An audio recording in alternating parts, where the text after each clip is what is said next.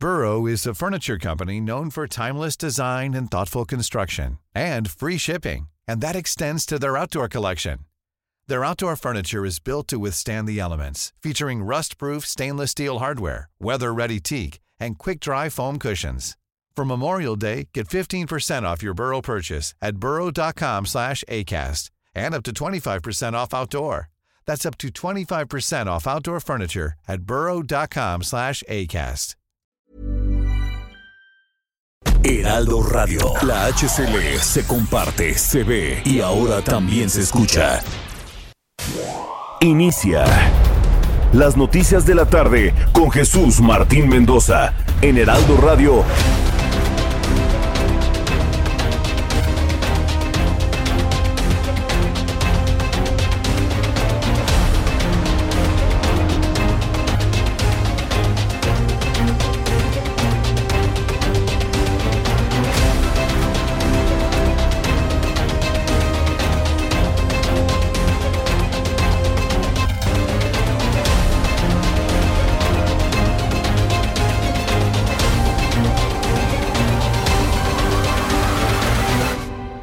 6 de la tarde en punto, hora del centro de la República Mexicana. La temperatura en este momento en la capital del país, 19 grados. Me da mucho gusto saludarla a través de los micrófonos del Heraldo Radio en toda la República Mexicana. Primer día hábil en forma del penúltimo mes del año. Hoy es 3 de noviembre del año 2021. Súbale el volumen a su radio que le tengo. Vaya, qué noticias las noticias que le van a dar forma al año el día de hoy. Súbale el volumen a su radio. Yo soy Jesús Martín Mendoza, le informo que finalmente se determinó dar la audiencia, la decisión final del juez durante la audiencia de Emilio Lozoya, exdirector de Petróleos Mexicanos, fue dictar prisión preventiva al extitular de Pemex por riesgo de fuga. Fue detenido en la sala de audiencias y será ingresado al reclusorio norte. Igualito que con Rosario Robles. ¿Se acuerda cuando Rosario Robles se presentó de manera voluntaria y que fue y que no sé qué tantas cosas y desde entonces no sale? Pues lo mismo un Emilio Lozoya todo petulante llegó al reclusorio norte, se peleó con los reporteros, quería entrar con su gigantesca camioneta. Le dijeron, señor, usted no puede entrar su camioneta, pues ni que estuviera entrando su garage. Usted se baja de su automóvil y entra a pie. Lo empujaron, le gritaron los reporteros, se enojó, se tropezó, les gritó, entró, duró horas y en este momento no sale. Se va a quedar todo indica que se va a quedar encerrado Emilio Lozoya, completamente fuera de todo tipo de pronóstico. Porque desde esta mañana no creíamos que se presentara Lozoya y tampoco creíamos que si se presentaba se quedara. Todos los pronósticos han sido superados con lo ocurrido el día de hoy. En más de este resumen de noticias, Rosa Isela Rodríguez, secretaria de Seguridad Federal, informó hoy que han aumentado las denuncias por violación, pero que han bajado los casos de feminicidio, que han bajado los casos de violencia familiar, que han bajado los casos de trata de personas. Yo le invito a que usted me diga si está usted de acuerdo en que ha bajado todos estos delitos ¿Y qué ha pasado desde su punto de vista con la violación que ha comentado hoy la secretaria de Seguridad Federal? La secretaria de Salud informó que este miércoles dio inicio a la campaña de vacunación contra la influenza estacional. Se espera que se apliquen más de 30 millones de dosis antes de finalizar marzo de 2022. Un grupo de feministas rompió el cerco de Red Bull Show Run, evento previo a la Fórmula 1 en donde participaba Checo Pérez e ingresaron al Ángel de la Independencia para protestar en contra de los feminicidios cometidos en el país. Esto causó que el piloto Checo Pérez cancelara la última vuelta de exhibición ante el visible enojo, furia de los asistentes. Querían una vuelta más, cantar el cielito lindo y no se los permitieron las feministas y finalmente el gran evento de Checo Pérez terminó siendo cancelado. Le informo que Jesús Esteba, secretario de Obras y Servicios aquí en la capital de la República, informó que la propuesta de reconstrucción del tramo que colapsó en la línea 12 del metro en la tragedia del pasado 3 de mayo, mayo, junio, julio, agosto, septiembre, octubre, noviembre, hace medio año, es colocar tres traves cuando antes del desplome únicamente tenía dos traves. Bueno, pues ahora van a tener tres, no van a tener dos. Bueno, que hagan lo que sea, la refuercen para que no se vuelva a caer. También informo que la conferencia del clima COP26 anunció esta mañana que 450 bancos grandes de 45 países se han comprometido a invertir 130 mil millones de dólares en la transición hacia una economía descarbonizada para el año 2050. 130 mil millones de dólares. No es mucho, ¿eh? Digo, si lo vemos de aquí hasta el año 2050, no es mucho en realidad para cambiar eh, eh, toda la situación de energéticos que vive el mundo. Bueno, ya lo platicaremos más adelante aquí en el Heraldo Radio. Ya son las 6 de la tarde con 4 minutos hora del centro de la República Mexicana. Escucha usted el Heraldo Radio. Yo soy Jesús Martín Mendoza. Las noticias están aquí. Vamos con nuestro compañero Alan Rodríguez. Adelante, Alan, ¿qué información nos tienes? Buenas tardes. Hola, ¿qué tal Jesús Martín? Amigos, muy buenas tardes. Tenemos información desde la zona centro de la Ciudad de México y es que continúa cerrada la circulación en los carriles centrales de la avenida Paseo de la Reforma. Esto en ambos sentidos, perdón, entre Lieja y la Glorieta de La Palma, luego del evento deportivo en el que el piloto de carreras Checo Pérez dio una exhibición. En estos momentos ya se encuentran retirando la logística y las vallas de este evento y por este motivo continúa afectada la circulación incluso desde la zona de Maestro Antonio Caso. Es el reporte que tenemos. Muchas gracias por la información, Alan Rodríguez. Continuamos al pendiente, buenas tardes. Continuamos al pendiente. Saludo con mucho gusto a mi compañero Javier Ruiz. Adelante, Javier, gusto en saludarte. Buenas tardes. El gusto es mío, Jesús Martín. Excelente tarde. Nosotros justamente tenemos información de la zona norte de la Ciudad de México, en específico del circuito interior. Ya una tarde complicada, al menos para quien transita de la zona de la calzada de los ministerios, y esto en dirección hacia la avenida Congreso de la Unión, o bien continuar al aeropuerto internacional de la Ciudad de México. El sentido opuesto, el avance es mucho más aceptable, algunos rezagos justamente llegando a Paganini, pero en este punto la circulación mejora en carriles centrales hacia la zona del eje 1, del eje 2 norte, bien para continuar hacia el perímetro de la avenida Pierce, en lo que corresponde a la avenida de los insurgentes, ya con avance complicado y lento, una vez que se deja atrás la zona del Paseo de la Reforma, esto en dirección hacia el circuito interior. Llegando al circuito, la circulación mejora un poco, sin embargo, ya llegando a la avenida Montevideo, nuevamente se torna complicado y lento para llegar hacia la zona de Indios Verdes. El sentido opuesto de insurgentes, en general, el avance es aceptable todavía en carriles centrales, algunos rezagos únicamente ya llegando a la zona del eje 3 norte. De momento, Jesús Martín, no es el reporte que tenemos. Muchas gracias por esta información, Javier Ruiz. Estamos atentos. Buenas tardes. Hasta luego, que te vaya muy bien. Saludo a Mario Miranda a esta hora de la tarde con más información. ¿En dónde te ubicamos, Mario Miranda? ¿Qué tal, Jesús Martín? Buenas tardes. Pues estamos en la zona sur. Te comento que encontraremos buen avance en el anillo periférico en dirección al sur de Paseo de la Reforma a la Glorieta de San Jerónimo. En el sentido opuesto hacia la zona norte encontraremos carga vehicular. Tráfico lento en Avenida Constituyentes en ambos sentidos de Observatorio del Anillo Periférico. Avenida Revolución de San Antonio al eje de sur encontraremos vialidad aceptable. Patriotismo del eje 7 sur sobre Cuevas al viaducto Rebecerra con carga vehicular. Y finalmente el eje sur, el eje 6 sur San Antonio del anillo periférico presenta carga vehicular. Martín, seguimos pendientes. Buenas tardes. Gracias, muy buenas tardes. Gracias por la información. Mario Miranda. Hasta luego, que te vaya muy bien. Ya son en este momento las 6 de la tarde con 7 minutos hora del centro de la República Mexicana. Para usted que nos acaba de sintonizar, en unos instantes le voy a tener toda la historia de Emilio Lozoya, quien se presentó hoy contra todo pronóstico ante el juez de manera presencial en el reclusorio norte. Y se le ha dictado también contra todo pronóstico, hay que decirlo con toda claridad, contra todo pronóstico, prisión preventiva ante la posibilidad de que se fugue. Le encontraron una cuenta de 2 millones de euros, lo que bueno hizo suponer al juez que con ese dinero habría de vivir escondido en algún lugar de Europa. No lo dejaron salir, sus abogados trabajan para que salga, hasta el momento ha sido completamente infructuoso. Un hecho que verdaderamente ha sorprendido a propios y extraños. Nadie creía que el hombre que se movía como si estuviera libre, que comía en lugares de gran lujo, hoy pudiese pasar la noche en una celda acompañado de una tabla y de un retrete. Nadie se lo podía imaginar, por supuesto, ¿no? Entonces, bueno, pues yo le invito a que me dé sus comentarios a través de mi cuenta de YouTube en el canal Jesús Martín MX, arroba Jesús Martín MX en YouTube. Ahí le voy a tener todos los comentarios y lo vamos a platicar el día de hoy. Ya son las 6 de la tarde con 8 minutos, hora del centro de la República Mexicana. En más información, bueno, le vamos a decir qué es lo que sucedía un día como hoy, 3 de noviembre de 2021 Abraham Arreola. Amigos, esto es un día como hoy en la historia 3. 3. 3 de noviembre.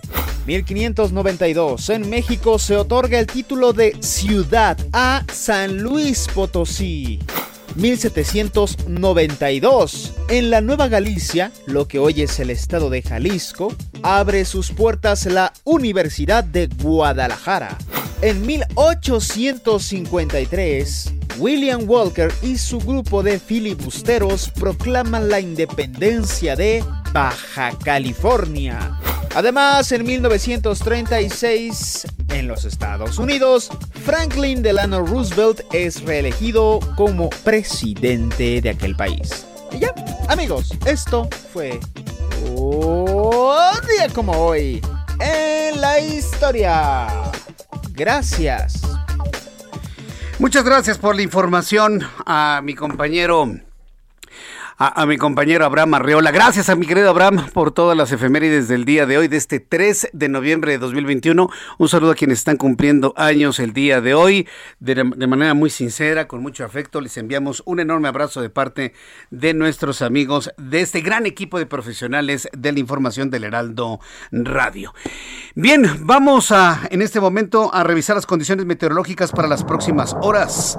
El Servicio Meteorológico Nacional, que depende de la Comisión Nacional del Agua. Antes de todo esto, vamos a ver cómo nos va a tratar el clima, a ver si va a llover finalmente. En las, en las últimas horas hemos observado algunos sistemas que pronostican lluvia para la capital de la República, el centro, Estado de México, también en la parte occidente y norte de la República Mexicana. ¿Por qué? Porque tenemos el tránsito del nuevo Frente Frío número 7 y canales de baja presión. Lluvias puntuales muy fuertes en Coahuila, en Nuevo León, en Chiapas, viento con rachas de 60 a 70 kilómetros. Istmo del Golfo de Tehuantepec, viento con rachas de 50 a 60 kilómetros por hora. En el informe meteorológico se da cuenta que este frente frío ocasionará lluvias muy fuertes y descargas eléctricas, caída de granizo y posible formación de torbellinos en Coahuila, Nuevo León y Tamaulipas. El sistema irá invadiendo todo lo que es el norte y centro de la República Mexicana hasta generalizarse por completo. Para que usted lo tome en cuenta, por favor. Y bueno, pues ya tomando en cuenta esto, hay que tener abrigos, hay que tener paraguas, hay que tener impermeables, todo lo necesario para evitar los efectos del clima.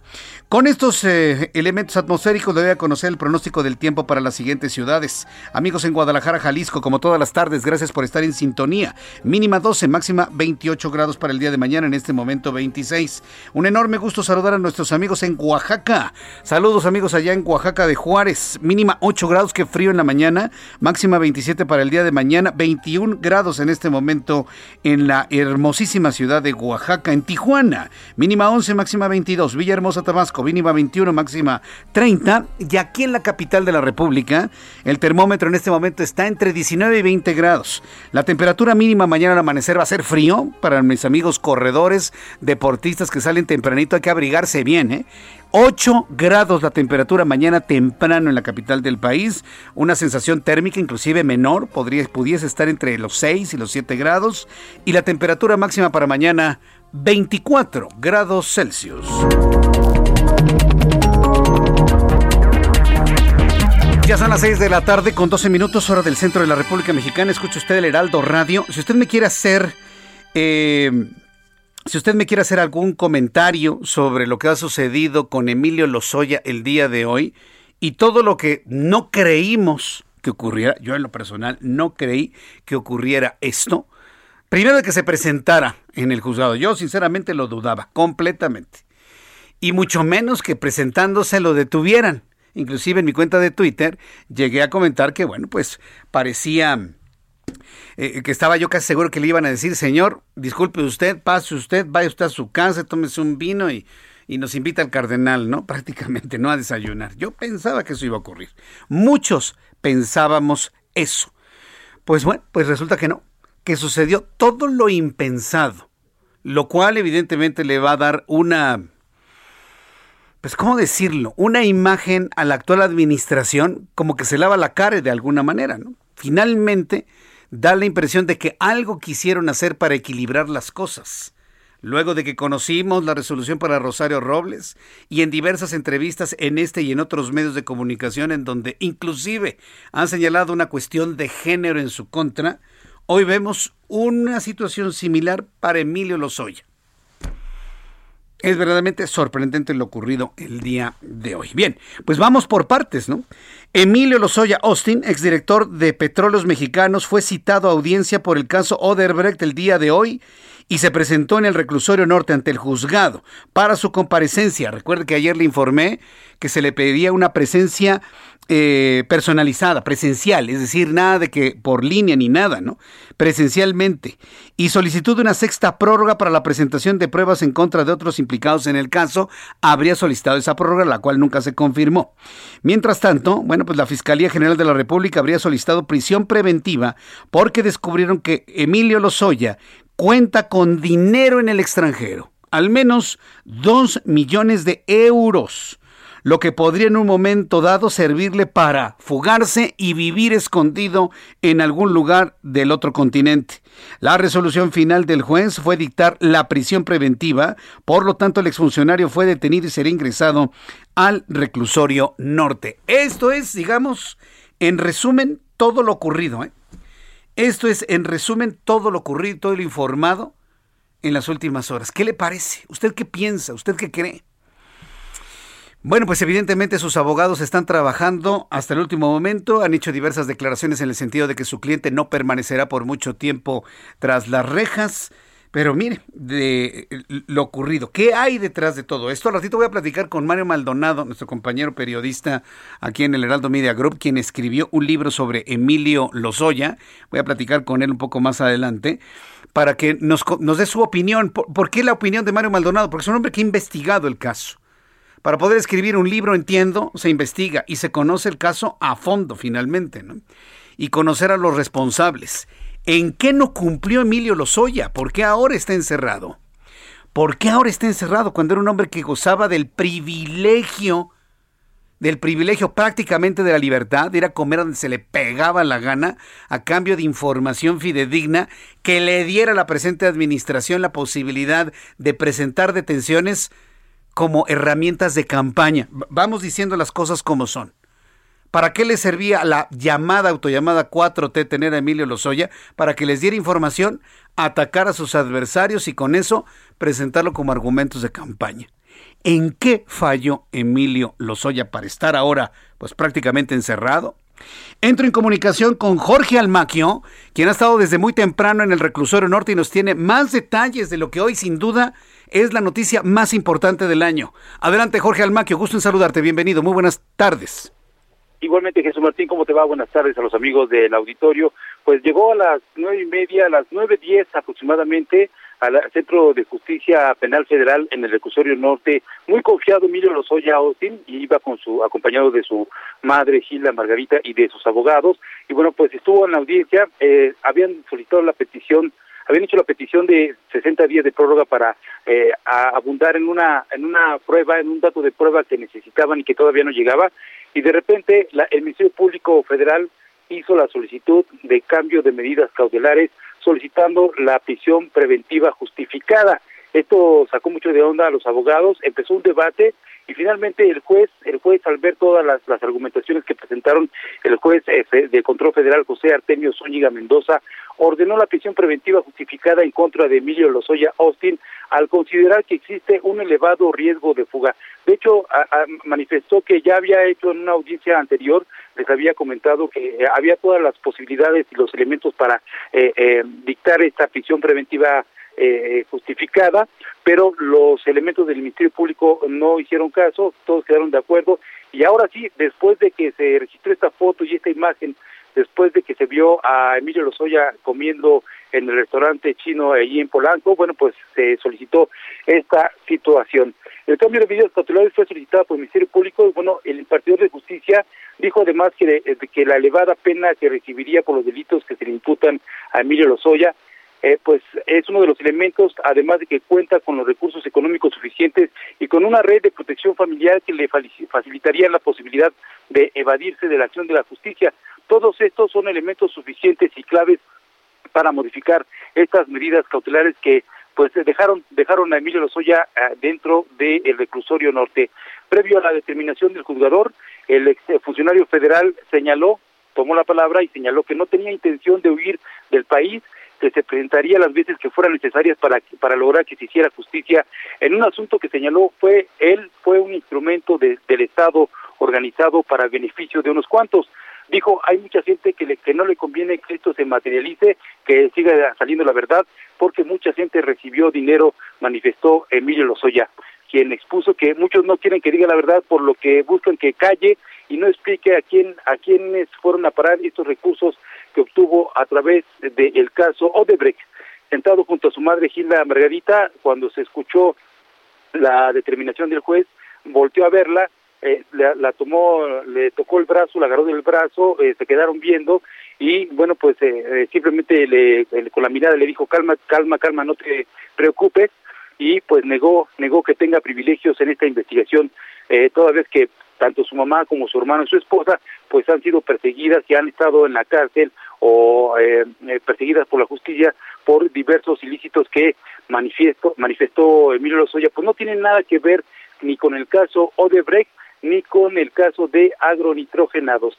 Indicó también que, bueno, pues va a, van a, seguir buscando que se diga la verdad, están buscando eh, que se abra todo esto, aunque se perjudica a mucha gente que está involucrada y que, bueno, pues los, la información que ha dado y ha otorgado hasta el momento, pues ha permitido que haya por lo menos cuatro vinculaciones al proceso y también cuatro investigaciones en contra de diversos exfuncionarios e incluso expresidentes que pues están involucrados en este asunto de corrupción tanto del caso Odebrecht como de agronitrogenados que por cierto pues el próximo el próximo 19 de noviembre va a tener una audiencia también por, esta situación y que bueno pues tendrá que estar presente ahora ya tras las rejas digámoslo así Emilio Lozoya Austin apoyado de sus abogados que bueno en esta ocasión no pudieron no pudieron tratarlo nuevamente de pues el recursorio del reclusorio norte. Por lo por, por, por todo ser parte de lo que se, registró este día, muy fuerte, una noticia inesperada, pero bueno. Sin duda como dices tú, es la noticia del día. Es la noticia del día, de la semana, del mes y de las más importantes del año. Digo, para no ubicarla como la más importante del año. ¿Cómo dio un giro esto, Jorge Almaquio? Verdaderamente impresionante. ¿Qué es lo último que han comentado los abogados que seguramente has podido ver y que seguramente han, enfrentado? Pues a una desesperada prensa, ¿no? Porque prácticamente empujaron, atropellaron, se enfrentaron con Emilio Lozoya cuando llegó al, al reclusorio, Jorge Almaquio. Sí, efectivamente hubo al, principio, de hecho, al, final de la audiencia, el abogado Miguel Ontivero solicitó al juez que les permitieran ingresar al auto en el que venían porque en la cuando ingresaron, pues hubo estas eh, empujones y la señora Gilda Margarita pues resultó golpeada por alguno de los integrantes de la prensa que estuvo ahí. Entonces querían evitar esta situación, querían eh, evitar, por supuesto, después de la tristeza que le dio la señora por la determinación del juez también evitar que, que vieran eh, la tristeza que tiene la señora por esta decisión del juez. Y bueno, pues el, el abogado Miguel Tiberos manifestó que seguirían trabajando con la Fiscalía General de la República en esta situación de dar a conocer la gente que está involucrada en estos casos. Confío en que pronto se alcanzará un acuerdo que permita eh, extinguir la acción penal y que, bueno, pues ante esta situación pueda salir libre totalmente eh, Emilio Lozoya. Por lo pronto, por lo pronto esta noche esta noche, en, en, los términos así muy populares, esta noche se queda en el frescobote. Esta noche, por lo menos. Exactamente, Jesús Martín. Tú lo dices muy bien, se va a quedar en el frescobote, tras las rejas. Y también lo que manifestó el juez es que, como hay otra persona, me parece que está involucrado, eh, si no me equivoco, es un senador que está eh, involucrado en este asunto y que él ya tiene una vinculación al proceso, bueno, lo que van a hacer es tomar las medidas para que no estén cerca que estén muy alejados no se puedan encontrar y no haya algún algún tipo de represalia en contra de Emilio Lozoya. Pero hoy, se queda yo creo que varios días más se va a quedar detrás de la reja. Vaya. Gracias por toda esta cobertura, Jorge Almaquio. Eh, espero tener una nueva comunicación contigo antes de que termine el programa. Claro, si, si hay alguna novedad, algo, algo fresco, algo nuevo que se genere desde allá. Muchas gracias por esta información y por esta extraordinaria nota que nos has presentado en este momento en el Heraldo Radio. Muchas gracias, Jorge Almaquio. Un abrazo, estamos al pendiente. Un abrazo, Jorge Almaquio, nuestro compañero reportero. Uy, ¿cuántos años hemos eh, platicado con Jorge Almaquio? ¿Se acuerda? Desde la otra estación. Bueno, pues ahora escuchándolo en la cobertura de esto, que insisto, se convierte en la noticia del día, en la noticia del mes, en la noticia, una de las noticias más importantes del año. ¿Quién lo hubiese dicho hace unas semanas? comía pato pequín, así rebanadito, ¿no? Eh, eh, eh, ¿cómo, ¿cómo, lo quiere su pato? ¿Quiere las piezas aparte en el platito? Sí, por favor, póngame la patita y las alitas aquí a un lado. Mientras el chef, así junto a la mesa, así con un cuchillo va partiendo el pato, les va haciendo taquitos junto con la salsa de ciruela, mientras tomaban un buen vino, jajaja, jijiji, jojojo, jojojo. Y hoy, en una celda, en una tabla, y a un lado de un apestoso retrete. Así es la vida, ¿eh? Pero así es la vida, sobre todo cuando no se cumple con lo prometido. Ya platicaremos de esto. Después de los anuncios, le invito para que me escriba, me dé su opinión a través de Twitter, arroba Jesús Martín MX. Le invito para que entre a YouTube en el canal Jesús Martín MX y me dé su opinión sobre el caso Lozoya. Vamos a los anuncios, regreso enseguida.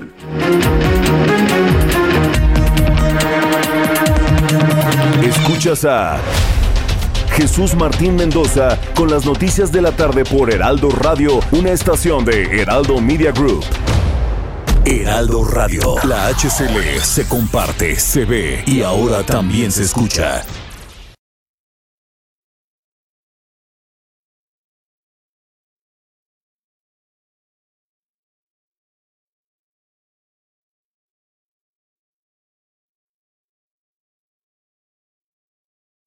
Radio. Escucha las noticias de la tarde con Jesús Martín Mendoza. Regresamos.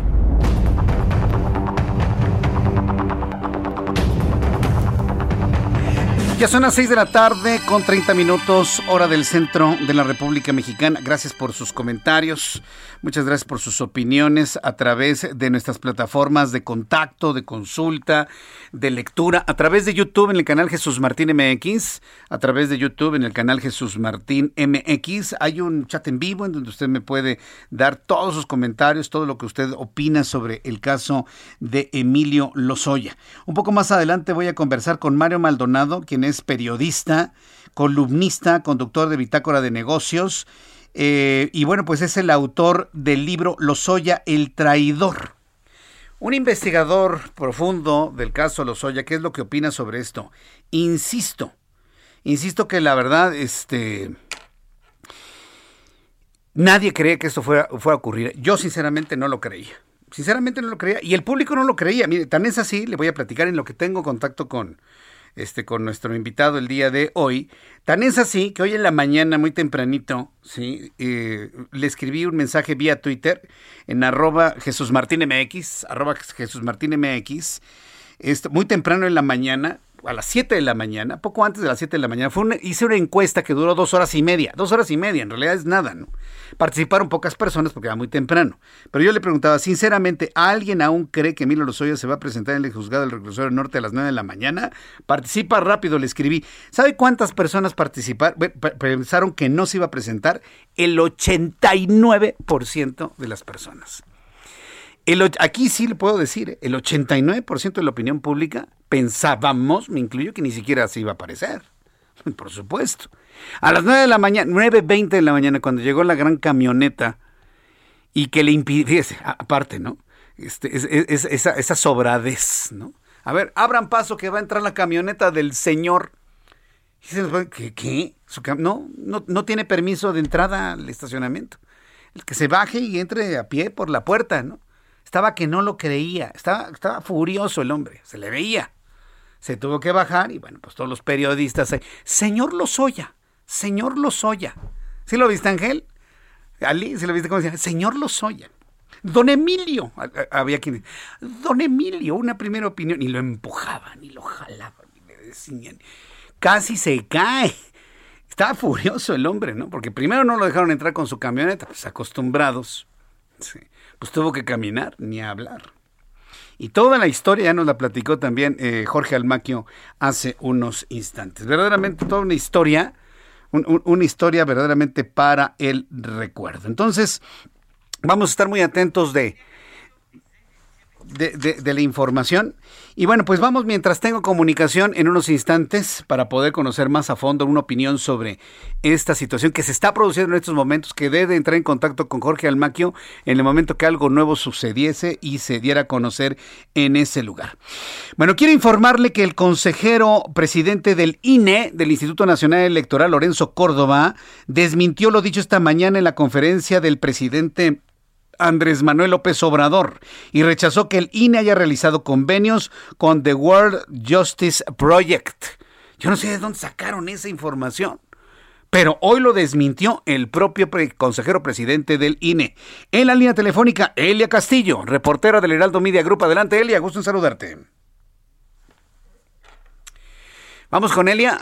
Muy buenas tardes, Jesús Martín. Te saludo con gusto. Así es, el consejero presidente del Instituto Nacional Electoral, como bien comentas, Lorenzo Córdoba, pues desmintió lo dicho esta mañana desde la conferencia matutina de Palacio Nacional respecto a que el órgano autónomo realizó convenios justamente con esta empresa extranjera. Te comento que Córdoba rechazó las asignaciones, las aseveraciones, aseveraciones de Ana Elizabeth García Vilchis, directora de redes de la vocería de presidencia, quien la mañana de este miércoles denunció que justamente la organización de World Justice Project eh, realizó convenios con el Instituto Nacional el electoral. Además dijo que esta instancia que es creadora del índice del Estado de Derecho en México quiere difundir la idea de que México es un Estado fallido y relacionó a esta organización de Estados Unidos con los grupos de oposición mexicanos a la cuarta transformación.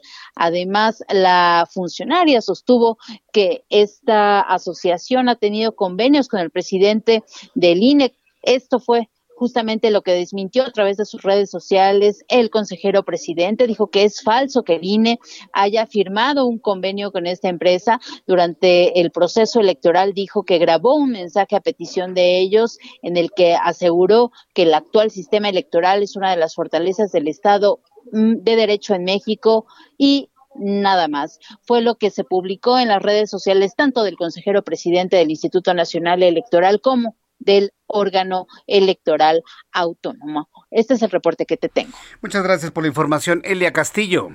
Muy buenas tardes. Hasta luego, muy buenas tardes.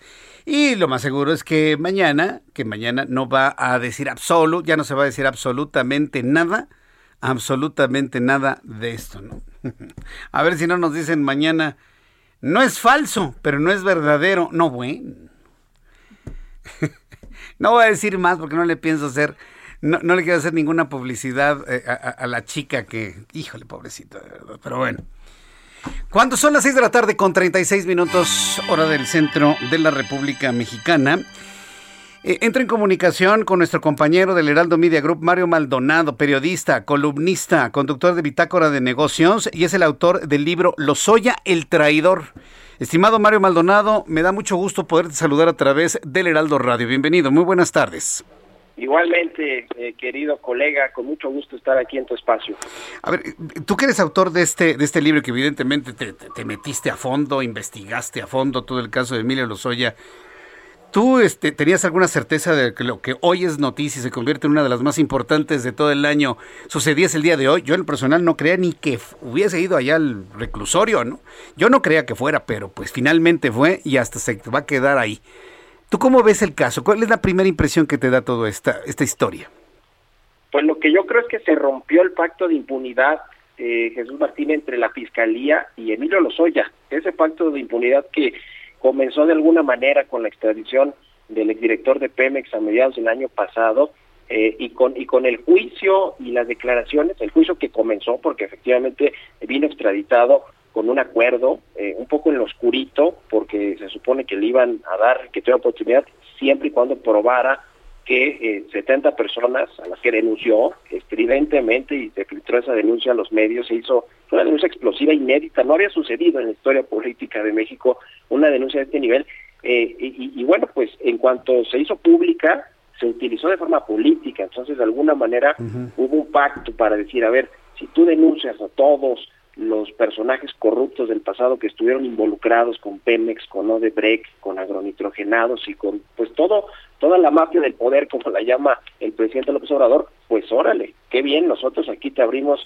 el, casi casi que el micrófono eh, de, la, de, de las fiscalías o de la Fiscalía General para que tú denuncies y después ya vemos si se puede probar o no, pero mientras ya hicimos un escándalo político y mediático. Creo que ese fue el gran error de un caso que pudo pues haberse llevado estrictamente apegado a derecho, eh, muy pulcro por parte de la actuación de los jueces, de, la propia fiscalía, que fue la que hizo el acuerdo con Emilio Lozoya, y fue todo y fue todo lo contrario. Eh, este, yo creo que aquí hubo eh, pues un desaseo desde el inicio de este caso de Emilio Lozoya, que ya con el paso de los meses y con las prórrogas que se le dieron para que presentara las pruebas en contra de estas 70 personas, o, por lo menos 18, que de forma muy puntual fue a los que terminó denunciando y, la Fiscalía buscó pues judicializar todas estas denuncias y, y que y que llamar a la justicia a todo el mundo. Y estamos hablando, a ver, de Luis Videgaray, de Enrique Peña Nieto, de Ricardo Anaya, de eh, ahora gobernador de Tamaulipas, Francisco Javier García Cabeza de Vaca, de Cabeza de Vaca, en fin, son todos estos personajes que para el presidente le representaban mucho en términos de lo que dice él era la corrupción del pasado.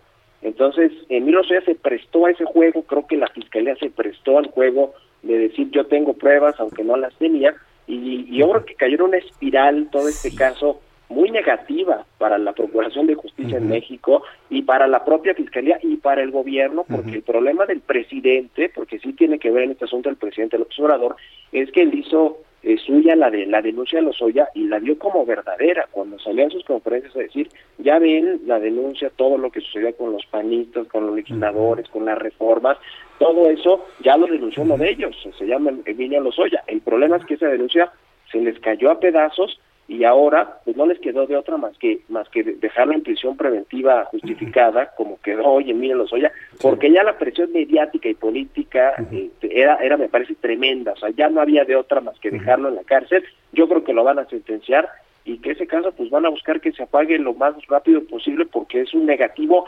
completamente para el gobierno del presidente López Obrador. Sí, fíjate que inicias eh, tu, participación en este programa con una frase que me parece que, engloba todo, ¿no? Se, rompió el pacto de impunidad.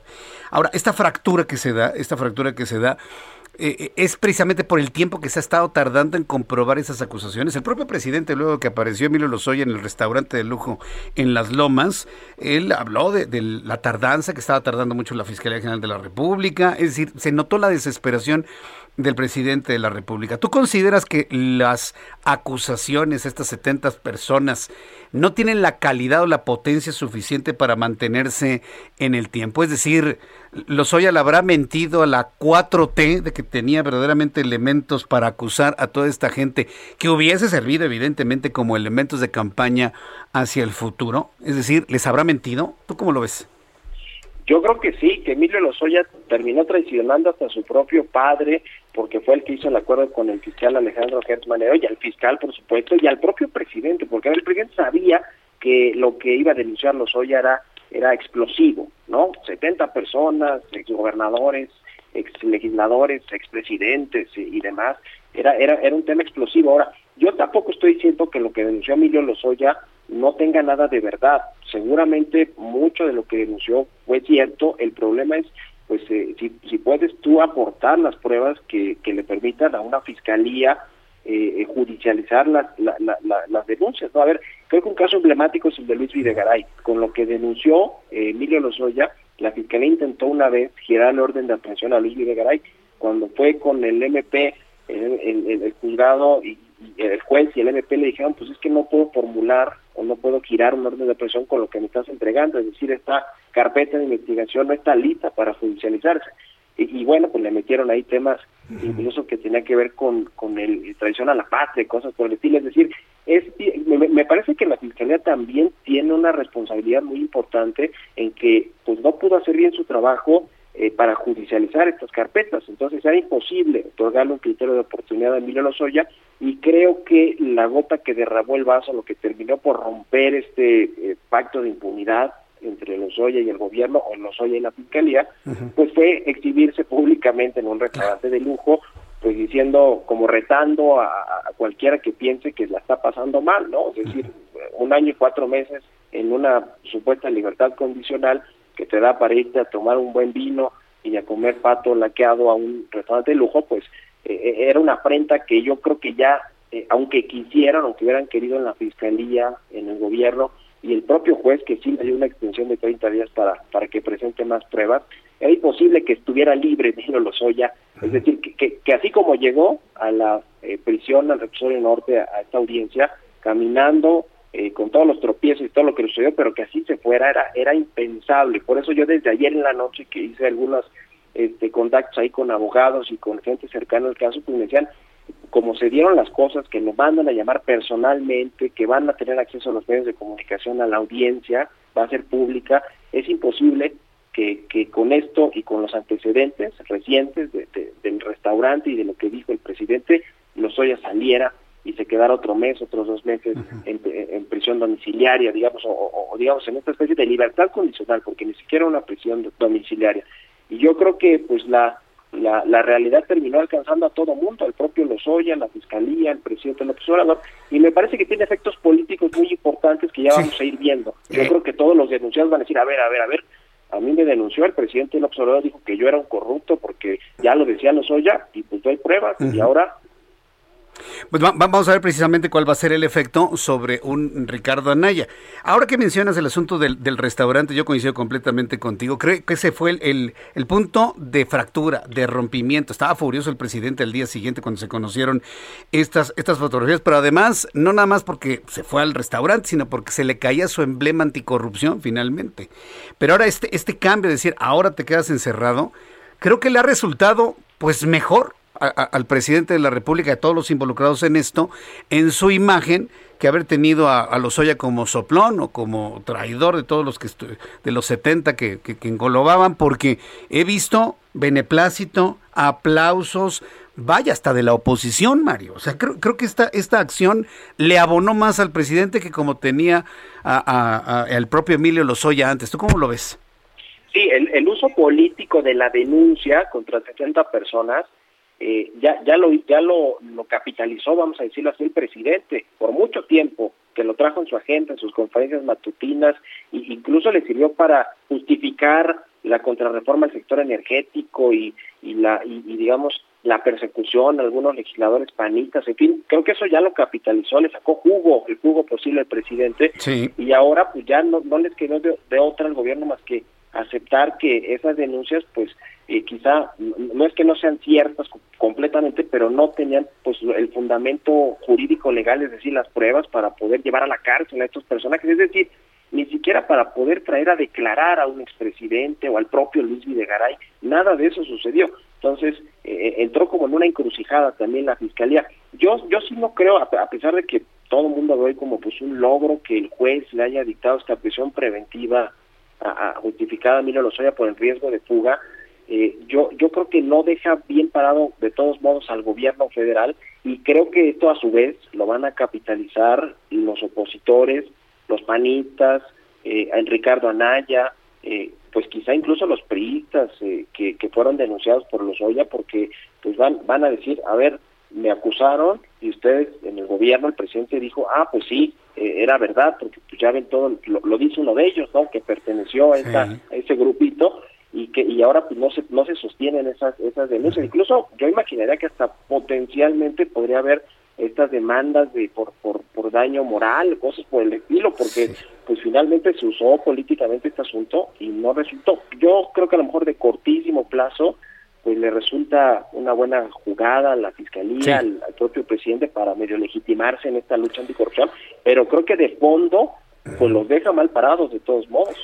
los deja parados, pero mira, después de todas las tormentas que vivió Alejandro Gertz Manero, yo coincido contigo, yo creo que esto lo legitima, lo afianza, lo afianza en, la fiscalía y, y, genera pues un comentario pues inevitable, ¿no? Finalmente están agarrando un pez gordo, lo están encerrando y y ahora pues a ver qué, qué, es lo que va a revelar él, porque esa es la otra parte, Mario. Digo, de que tiene información, seguramente lo tiene.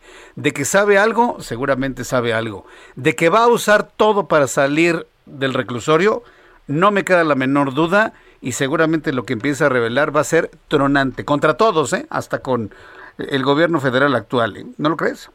Sí, sí, sí, yo creo que ya lo hizo. Eh, yo creo que ya hizo esto Lozoya en su denuncia y fue y fue lo que le sacaron jugo el, mismo presidente. Eh, que quizá tenga muchas otras cosas que revelar, no sé igual de explosivas, como, como lo que hizo con Peña Nieto y con, y con Videgaray y con los legisladores, porque con santo y seña en la denuncia decía tal día les entregaron tantas maletas con tanto dinero y el presidente López Obrador me instrumentalizó, eh, perdón, eh, Enrique Peña Nieto me instrumentalizó y Luis Videgaray me pidió que diera estos contratos, que financiara la campaña, en fin, o sea, creo que más explosivo que eso difícilmente, pero pero yo creo que sí va a buscar seguir colaborando con el gobierno. A ver, yo creo que este pacto de impunidad sí se rompió hoy con, con estas acusaciones directas de la fiscalía, pero creo que eventualmente van a buscar darle pues una salida a este caso, ya con Emilio ya unos meses o quizá lo, de lo que resta de sexenio en la cárcel, pero pero digamos esta eh, eh, eh, esta esta ayuda que les dio en términos de denunciar la corrupción del pasado y a los personajes que considera el presidente opositores a su gobierno, creo que eso ese, e, e, ese tema se lo van a tener que pagar, déjeme decirlo así, Jesús Martín, a mí lo, los oye, o sea, de alguna manera le van a tener que, que, pagar que pues ok, colaboraste con nosotros, este, no había forma de que te dejamos libre porque pues hubiera significado un gran golpe para nuestra cruzada anticorrupción, pero pero vamos a negociar y vamos a ver cómo te podemos dar una una salida más o menos no decorosa pero pero más fácil que la que, que los 30 35 años que podríamos darte por los tres delitos que se te imputan, ¿no? Es decir, yo creo que con todo y todo le van a dar una, una salida eventualmente a este caso una vez que se apague mediáticamente o que baje pues el, el furor mediático. Ahorita está el mero incendio. Oye, Mario Maldonado, yo te agradezco muchísimo eh, tu disposición, tu tiempo a conversar con nosotros, a hacer este análisis en el Heraldo Radio a esta hora de la tarde. Te vemos mañana, te escuchamos mañana de 6 a 7 de la mañana en estas frecuencias del Heraldo Radio y en televisión Canal 10 de 7 a 9 de la mañana. Te deseo buenos programas. Mañana va a estar sin duda interesante con todo lo que diga el presidente de la República. Gracias, estimado Mario. Que te vaya muy bien. Con mucho gusto, Jesús Un abrazo y saludos al auditorio. que te vaya muy bien. Hasta pronto. Gracias. Es Mario Maldonado, gran periodista mexicano. Tiene su columna en el Universal, pero tiene sus programas de radio y televisión aquí en el Heraldo de 6 a 7 de la mañana Heraldo Radio y de 7 a 9 de la mañana en el Heraldo Televisión Canal 10.1. ¿Qué frase? Me gusta inclusive para, para 8, ¿no? ¿Qué frase? Se rompió el pacto de impunidad. Claro. No encontraba pruebas para acusar a los 70. Se estaba tardando muchísimo y además se daba el lujo, dice, a comer patio enfrente de todos tuvo la mala suerte de que había una periodista ahí o gente conoció a una periodista que le tomaron las fotografías. Como dice Felipe Calderón, hay sido como hay sido. Bueno, esa es, por cierto, una anécdota no cierta. ¿eh? Falsa, pero no verdadera, como dice la señora de la mañana. Bueno, haya sido como haya sido. haya sido como haya sido. Finalmente, el hecho de que se haya presentado Emilio Lozoya en el restaurante, eso enfureció a todos, a más de uno. Y ahora el hecho de la prisión preventiva está siendo celebrada por el gobierno federal y hasta por miembros de la oposición, debo decírselo. Sí, sí, sí, sí, sí. Ha sido algo que les ha salido bien, finalmente. Porque así como nos ha planteado las cosas Mario Maldonado aquí en este programa de noticias, las cosas vienen para Emilio Lozoya muy, muy pesadas independientemente de lo que tengan que revelar. Hace unos instantes, Santiago Nieto Castillo, quien es el titular de la Unidad de Inteligencia Financiera de la Secretaría de Hacienda, ha enviado un mensaje vía Twitter que dice lo siguiente, súbale el volumen a su radio. Felicito a la Fiscalía General de la República por la revocación de la medida cautelar impuesta a Emilio L. y su prisión preventiva.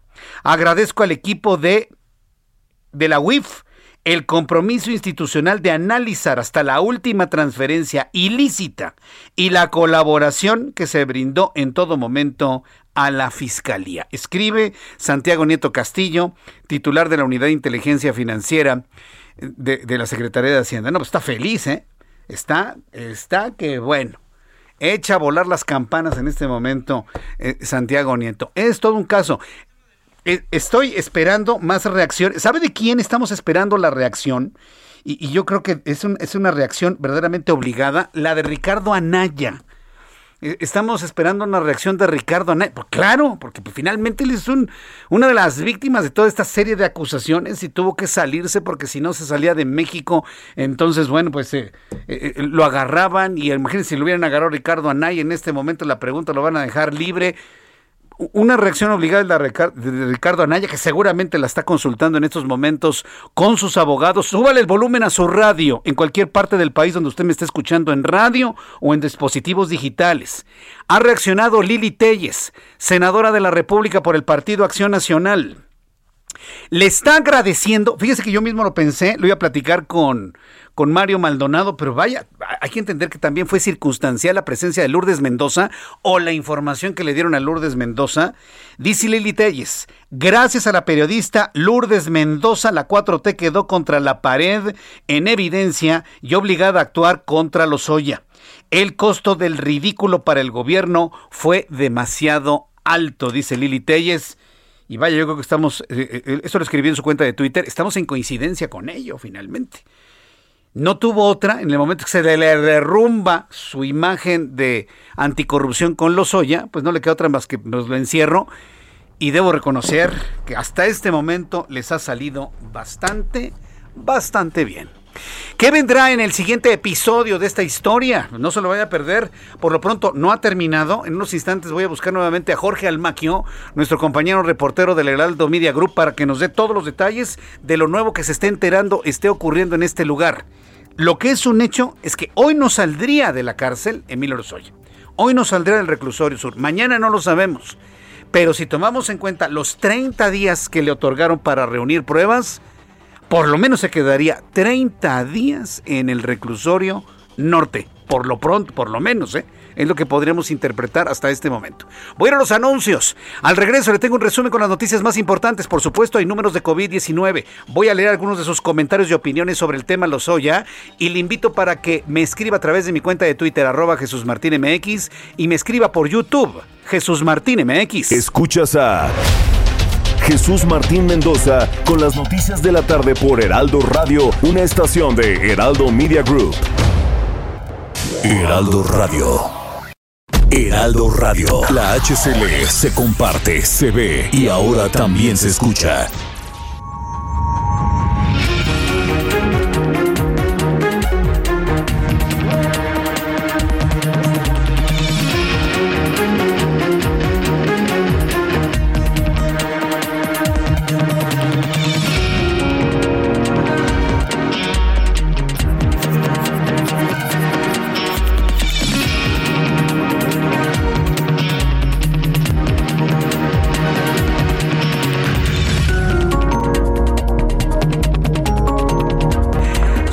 7 en punto, las 19 horas en punto hora del centro de la República Mexicana. Escucha usted el Heraldo Radio.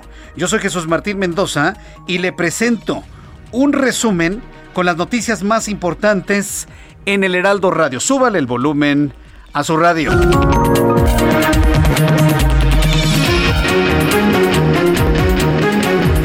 En entrevista con el Heraldo Radio hace unos instantes, Mario Maldonado, periodista, analista y autor del libro Lozoya el traidor, aseguró que el hecho de que Emilio Lozoya se encuentre en este momento detenido en prisión preventiva es nada más y nada menos que el resultado de una fractura en el pacto de impunidad, como lo mencionó el propio Mario Maldonado. Aseguró que con sus argumentos y sus promesas de acusar a más de 70 personas, Lozoya habría traicionado prácticamente a todos, entre ellos al fiscal general de la República Alejandro Gertz Manero y al propio presidente de la República. Era impensable, aseguró Mario Maldonado en esta entrevista, que el juez, luego de lo que se conocía, de las presiones del presidente, de la aparición del propio Emilio Lozoya en un restaurante, era impensable que una vez llegando al reclusorio pudiese irse libre, lo que hubiera significado gravísimas críticas tanto para el Poder Judicial como para la presente administración, por lo que se tomó la decisión de su detención en prisión preventiva. Nos mantenemos eh, al pendiente, eh, nos mantenemos al pendiente de todo lo que se ha dicho y todo lo que sucede en torno a Emilio Lozoya más adelante aquí en el Heraldo Radio. Voy a presentarle un fragmento de lo que Mario Maldonado nos comentó hace unos instantes en esta entrevista. Una denuncia explosiva inédita, no había sucedido en la historia política de México una denuncia de este nivel Eh, y, bueno, pues en cuanto se hizo pública, se utilizó de forma política, entonces de alguna manera hubo un pacto para decir, a ver, si tú denuncias a todos los personajes corruptos del pasado que estuvieron involucrados con Pemex, con Odebrecht, con agronitrogenados y con pues todo toda la mafia del poder como la llama el presidente López Obrador, pues órale, qué bien, nosotros aquí te abrimos el, casi casi que el micrófono eh, de, la, de, las fiscalías o de la Fiscalía General para que tú denuncies y después ya vemos si se puede probar o no, pero mientras ya hicimos un escándalo político y mediático. Creo que ese fue el gran error de un caso. Esto fue lo que nos comentó Mario Maldonado hace unos instantes aquí en el Radio. El caso de Emilio Lozoya, debo decirle, ha ocultado otros temas de gran preocupación que tienen que ver con el paquete económico, el paquete fiscal, el presupuesto de egresos para el año que entra. Y hay que decirlo también, la reforma o la propuesta de reforma al sector eléctrico de México. El embajador de Estados Unidos en México, Ken Salazar, informó que tuvo reuniones importantes con el gobierno de México sobre la reforma eléctrica debido a que el funcionario tiene serias preocupaciones. El embajador estadounidense en México, muy, muy, muy amigo, a lo mejor y se lleva muy bien con Marcelo Ebrard y todo lo que usted guste y mande, pero está preocupadísimo por lo que contiene la propuesta de reforma de López Obrador. Dice que hay serias preocupaciones por parte de Estados Unidos frente a la reforma constitucional mexicana. Agregó que llegaron al acuerdo de continuar el diálogo y debate sobre estos temas en el futuro. Y es que lo saben en Estados Unidos, la propuesta del presidente mexicano sobre la industria eléctrica es claramente violatoria del tratado comercial entre Canadá, Estados Unidos y México. Juan Mateo Brieva, juez sexto de distrito, negó una suspensión definitiva a Enrique Orcasitas, exdirector del proyecto Metro y señalado como uno de los responsables de la tragedia de la línea 12. El exfuncionario capitalino promovió un juicio de amparo el 19 de octubre pasado contra cualquier acto privativo de su libertad, incluida la orden de aprehensión en su contra. Sin embargo, embargo, le fue negada luego de que ninguno de los jueces de control en la Ciudad de México reconoció haber emitido alguna orden de captura contra Orcasitas. También informo en este resumen de noticias que de acuerdo con el estudio realizado, México se posiciona en el número 9 de muertes provocadas por tomarse fotografías tipo selfies en sitios peligrosos. El total de decesos en nuestro país es de 10 personas desde el 2008. Las personas que murieron van desde los 17 hasta los 21 años, informó la organización científica Fundación IO. La verdad es la cosa más tonta de la vida, perder la vida tomándose una selfie pal face tomándose una selfie pal Insta. Es para mi Insta. A ver, déjame. Deja, así como que estoy volando, ¿no? Y para abajo, y claro que voló y se mató. Muchos se han matado así, cayendo de altísimas alturas por hacerse los chistosos. Perdón, tengo que decirlo para que el que lo esté pensando deje de hacerlo. ¿Tú, Emanuel? Ah, es que vi que te señalaron. Ah, Gustavo. Ángel. Ah, tú también. ¿Todos han hecho eso? Bueno, Seguimos con el resumen de noticias mejor. En este resumen de noticias te informo que Ana Lucía, madre del actor Octavio Caña, oiga qué caso, ¿eh? Por cierto, el presidente de la República anunció traer el caso a investigación federal de la muerte del actor mexicano Octavio Caña. Bueno, Ana Lucía, la mamá de Octavio Caña, tuvo que ser hospitalizada de emergencia. Así lo ha informado Octavio Pérez, el padre del actor, quien ofreció disculpas a los seguidores del grupo Cantón por tener que cancelar de última hora la entrevista que tenía pactada junto con la familia. Porque la mamá, bueno, pues desesperada, sí por la muerte de Octavio, pero además por la impunidad que dicen es evidente, tuvo que ser hospitalizada. Le estaré informando de esto más adelante aquí en el Heraldo Radio. Morena respaldará al exgobernador de Sinaloa, Quirino Ordaz, para que se convierta en embajador de México en España, adelantó el senador Ricardo Monreal. Monreal aseguró que la decisión se tomó de manera interna sin afán de perjudicar al PRI, partido que negó la licencia al exgobernador para ser embajador. Mientras tanto, científicos que trabajan en la preservación del cóndor de California descubrieron dos casos de polluelos que nacieron de huevos no engendrados por un macho. Este proceso de reproducción asexual se le conoce como partenogénesis. Es un fenómeno sumamente extraño en aves y es la primera vez que se registra un caso así en el cóndor de California, especie que se encuentra en peligro crítico de extinción. Pues vaya, ahí está la respuesta. El peligro de extinción hace que el material genético de la hembra fuera completo a través de la partenogénesis para evitar la desaparición del cóndor de California. En otras noticias y como reacción a los comentarios que se conocieron de Marco Cortés, El dirigente nacional del PAN, Marco Cortés, hizo un llamado a la unidad para enfrentar la batalla electoral de 2022. A través de sus redes sociales, el panista dijo que para hacer la estrategia correcta se requiere el diagnóstico correcto. Aseveró que el Partido Acción Nacional sabe ganar en adversidad crecen los retos y hoy nos necesita todos unidos, cada uno asumiendo una responsabilidad concreta para que salgamos, dice, a enfrentar la batalla de las seis elecciones para gobernador en el año 2022. Este es nuestro resumen de noticias a esta hora de la tarde. Le invito para que siga con nosotros. Le saluda Jesús Martín Mendoza. Ya son las 7 con 8, las 7 con 8 horas del centro de la República Mexicana. A ver, respire hondo. Exhale. Qué tarde de noticias hemos tenido el día de hoy. A ver, respire y exhale. Vaya momento. Vamos con nuestros compañeros reporteros urbanos, periodistas especializados en información de ciudad. Alan Rodríguez, gusto en saludarte. Bienvenido. Muy buenas tardes.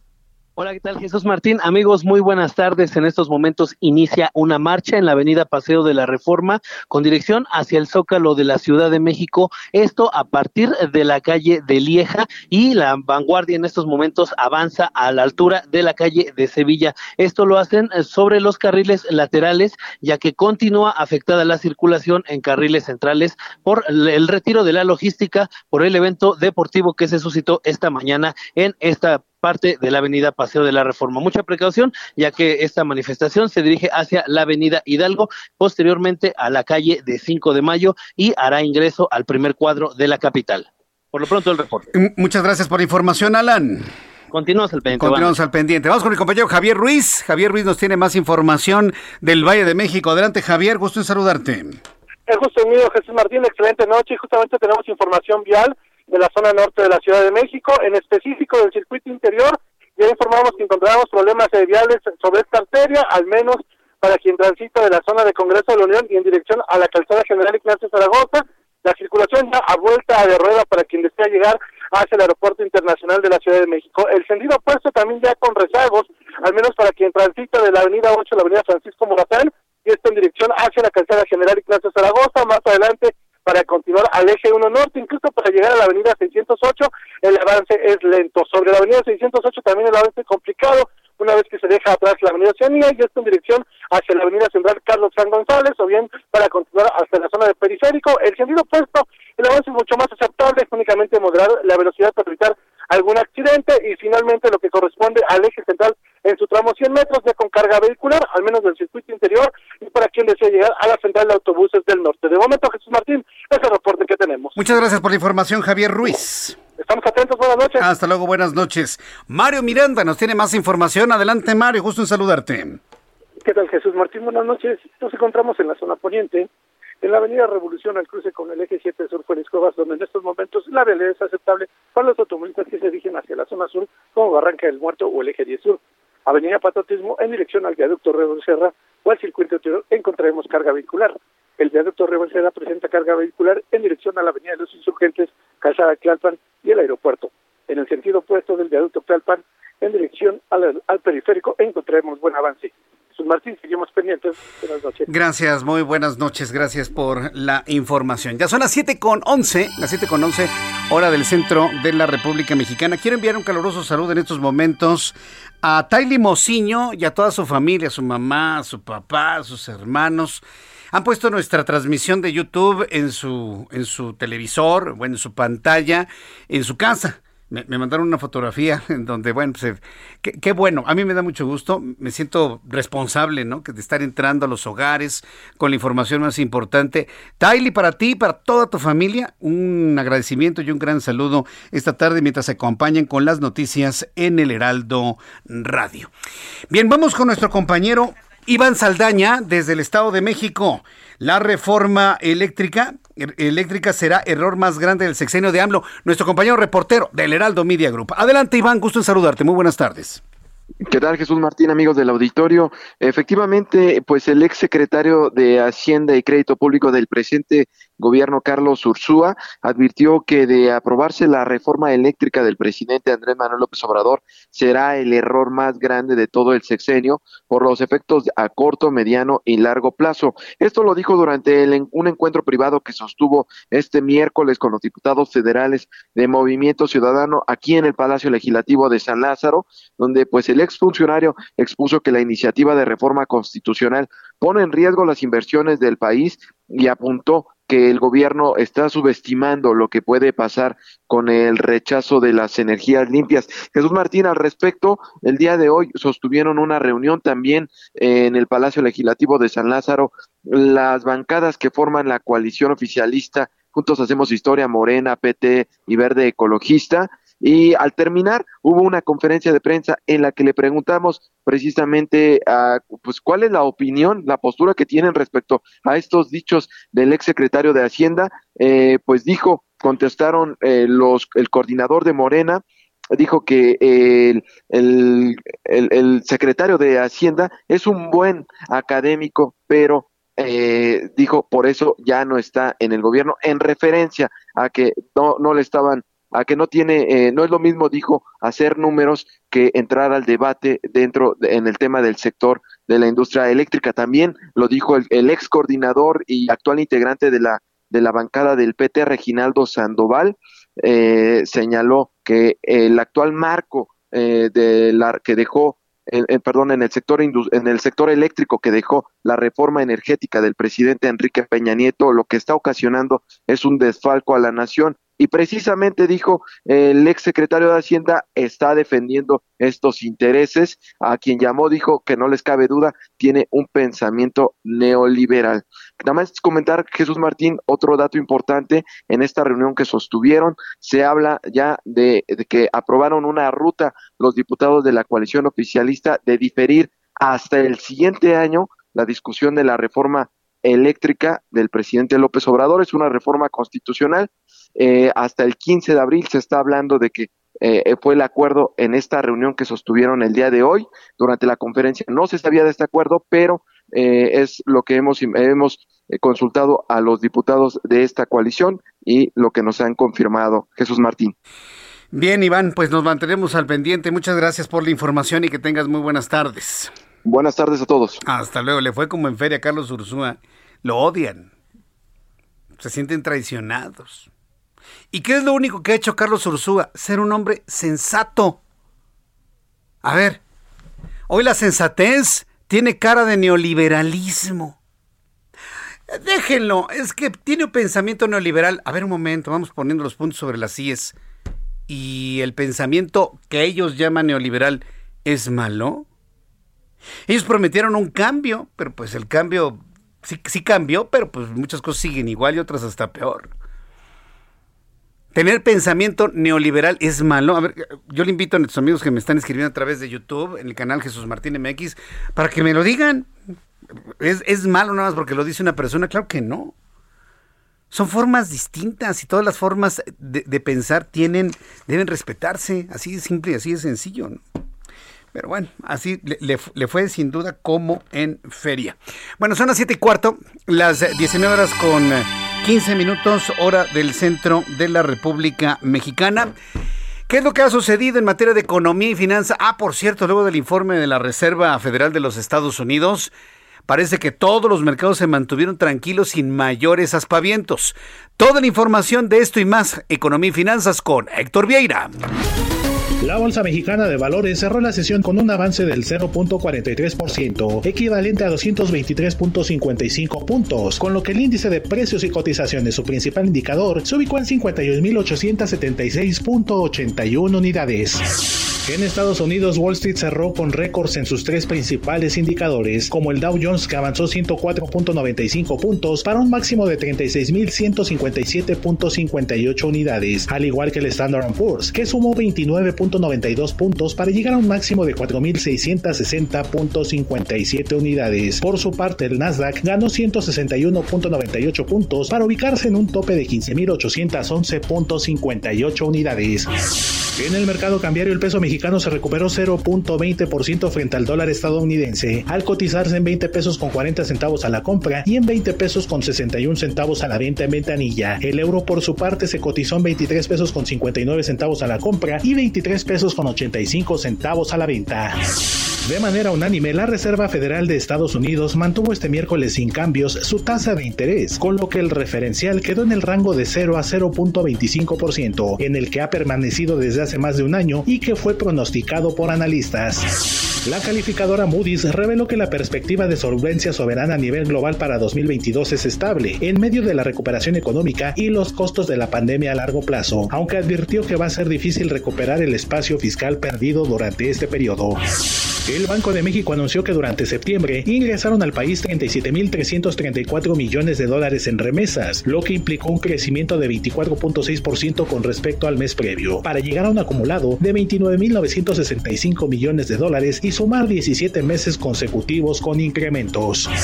El presidente ejecutivo de la Asociación Nacional de Tiendas de Autoservicio y Departamentales, Vicente Yáñez, advirtió que a una semana de iniciar el buen fin existen retrasos en el envío de mercancías, lo que ha generado preocupación en las cadenas comerciales ante la posibilidad de que la demanda sobrepase la oferta de los establecimientos, lo que podría generar desabasto.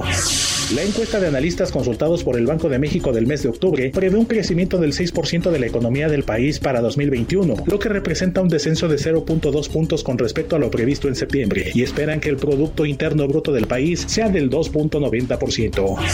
Informó para las noticias de la tarde Héctor Vieira. Muchas gracias por la información, Héctor Vieira, que nos ha hecho todo un, nos ha informado todo un escenario de lo que sucede eh, de lo que sucede en México y el mundo en materia de economía y finanzas. Bien, ya son las 7.18 para que vaya revisando su reloj. Fíjese, le estoy preguntando al público eh, que nos está escuchando, también a través de Twitter me pueden contestar, arroba Jesús Martín MX, en YouTube Jesús Martín MX. Le dicen a Carlos Ursúa, es que tiene pensamiento neoliberal. A ver, a ver, a ver, a ver. ¿Y ser neoliberal es malo? ¿Tener un pensamiento neoliberal es malo? ¿Es el demonio? A ver, vamos pensando. Algo que realmente en estos tiempos no está nada bien visto, ¿eh? El pensar, el reflexionar, el entender y hasta el hablar. A ver, pensemos, ¿ha sido malo para este país el neoliberalismo? Ha sido malo, a lo mejor algunos hombres y algunas mujeres en cuanto al ejercicio del poder. Eso. Pero de ahí a que el planteamiento neoliberal no funcione. Mire, de todos los comentarios que me están haciendo, rescato el de Vaya Arboledas. Nuestro querido capitán me escribe a través de YouTube y me dice lo siguiente. Si es tan malo el neoliberalismo, capitalismo, libre empresa, ¿por qué los migrantes arriesgan la vida para ir a Estados Unidos y no para ir a Venezuela o Cuba. Vámonos, qué buena reflexión. Si es tan malo el neoliberalismo, si es tan malo el capitalismo, ¿por qué la gente más pobre del orbe latinoamericano, y estamos hablando de los centroamericanos, los sudamericanos, se arriesgan para ir al país más capitalista del mundo? Y no se van a Venezuela o a Cuba o a Bolivia o a Perú y no se quieren quedar en México. A ver, ¿por qué? Pues claro, porque en Estados Unidos con el capitalismo pueden ganar muchos dólares. Porque ¿cuál es el concepto? El que trabaja gana dinero. El que no trabaja no gana nada. ¿Y cuál es el concepto en los otros países? Que aunque trabajes mucho, siempre vas a ganar poquito. Es el concepto del... Fíjese que no hablaría de la socialdemocracia, porque hablar de socialdemocracia es un concepto mucho más elevado. ¿sí? Pero este hablar de países social con un tinte socialista de control y demás, aunque trabajes mucho de sol a sol, vas a ganar siempre poquito. En cambio, en un país capitalista, el que se esfuerza, el que trabaja, digo, en la generalidad de los casos, pues le va bien. Ahora bien, también hay estadísticas que alguna vez comentamos en la otra estación, ¿se acuerda? En donde de cada mil migrantes que logran entrar a los Estados Unidos, ¿sabes, ¿saben cuántos logran colocarse en un trabajo, ganar dinero y enviarlo a sus familias? uno de cada mil. Terrible, ¿no? Muchos de ellos terminan regresándose, ¿no? Porque pues no encontraron, los persiguieron, los deportaron, los encerraron, lo que sean. Uno de cada mil. Pero aún así, ese uno de cada mil se convierte en una esperanza para muchas personas que nunca han tenido absolutamente nada. Tienes toda la razón, Valle. Si es tan malo el neoliberalismo, si es tan malo el capitalismo, ¿por qué la gente más pobre del continente americano busca ir al país más capitalista del mundo? por algo ha de ser, por algo ha de ser. Bueno, son las 7.21, las 7.21 hora del centro de la República Mexicana. Gracias por sus comentarios. Le agradezco mucho Javier Bernabé. Qué gusto saludarte, mi querido Javier. Tú siempre atento en nuestro programa de noticias. Gracias, Javier. Liliana Medina Temoaya. A ver, Borregos de la Nación, si ya les cayó el 20. No, pues no, no les cae el 20, les caen 3.600 pesos al mes. Si no les cae el 20, les cae un poquito más. Jorge 12, el capitalismo así funciona. Quien genera más producción va a generar más riqueza. Pero explíquenle a ya saben quién. Marta Eugenia Mazatán. No usamos la palabra neoliberal, pues la palabra es sí, en sí es deleznable. Pues yo podría decir que hasta discrimina todo tipo de, calificaciones. Se tiene que hablar de todos los mexicanos y se tiene que hablar de, de, una sola economía y de una sola realidad y punto, ¿no?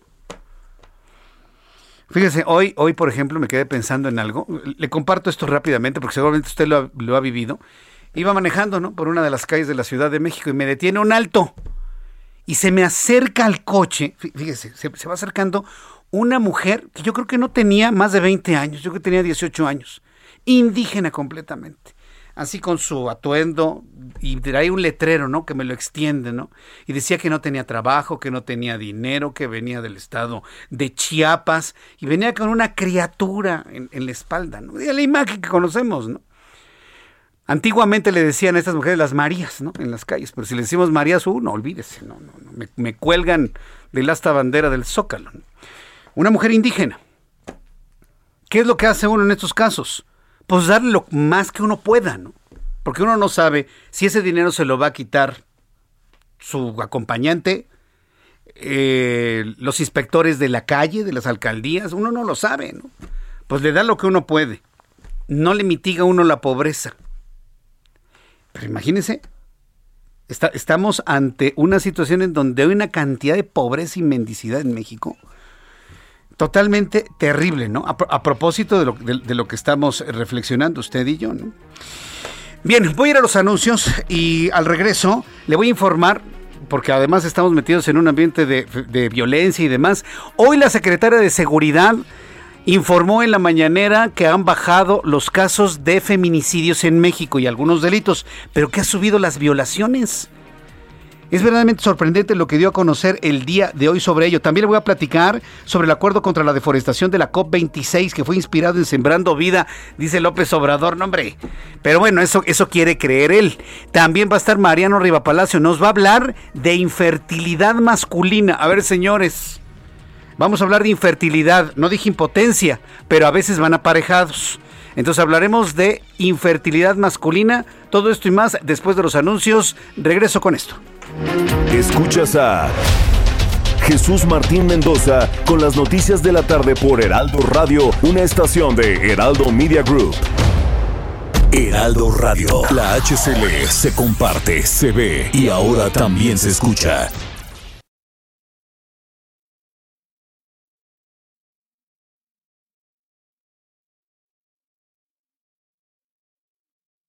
Heraldo Radio 98.5 FM, una estación de Heraldo Media Group, transmitiendo desde Avenida Insurgente Sur 1271, Torre Carrachi, con 100.000 watts de potencia radiada. Escucha las noticias de la tarde con Jesús Martín Mendoza. Regresamos.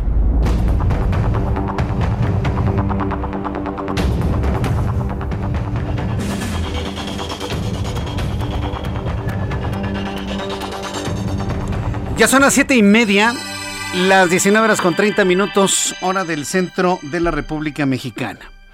Suban el volumen a su radio, me da mucho gusto saludar a través de la línea telefónica, como todos los miércoles, a Mariano Rivapalacio con su bienestar H, y ya le adelantaba antes de los anuncios, si usted está preocupado por la infertilidad, esto va a ser de gran interés para usted. Estimado Mariano, gusto en saludarte, bienvenido, muy buenas noches ya. Muy buenas noches, eh, querido Jesús Martín Mendoza, amigos del Heraldo Radio. Así es, fíjate que en los próximos días, querido Jesús Martín, se va a celebrar el Día Internacional del Hombre y quiero compartir contigo y con todos nuestros amigos varones que nos están escuchando la importancia que tienen las prácticas comunes y el estilo de vida que la mayoría tenemos y que llevamos a cabo y que puede impactar en la fertilidad masculina, Jesús Martín. Muchos de estos factores pues ya, ya eran conocidos, sobre todo los factores biológicos, que son los que pueden generar que un varón sea infértil, pero hay otros que nos van a sorprender. Fíjate, empezamos con mencionar que la infertilidad masculina es una enfermedad que se incrementa cada vez más en nuestro país. La falta de concepción como resultado de problemas en la salud reproductiva del hombre tiene una incidencia de aproximadamente el 40-45% en México, lo que hace de la infertilidad un problema compartido prácticamente a partes iguales entre hombres y mujeres. Había siempre, Jesús Martín, tú lo sabes, una teoría, una idea de que cuando una pareja no podía tener bebés, pues generalmente se le echaba la culpa a la mujer de manera injustificada y con falta de información. Ahora se sabe que prácticamente 50-50 problemas de infertilidad mujeres, problemas de infertilidad en hombres. En México existe por lo menos 2.6 millones de personas que viven con infertilidad y según datos del INEGI Jesús, cada año se suman 180 mil nuevos casos. Por ejemplo, en Tamaulipas, al igual que en otros estados al norte del país, actualmente se presentan los niveles más bajos de fecundidad entre la población a comparación con otras regiones. Y esto se debe a diferentes factores como el estilo de vida y también la alimentación. Esto es bien interesante, Jesús Martín. Las causas que impiden a un hombre convertirse en papá son muy diversas. Fíjate, las más comunes se presentan ante la deficiencia en el conteo de espermatozoides.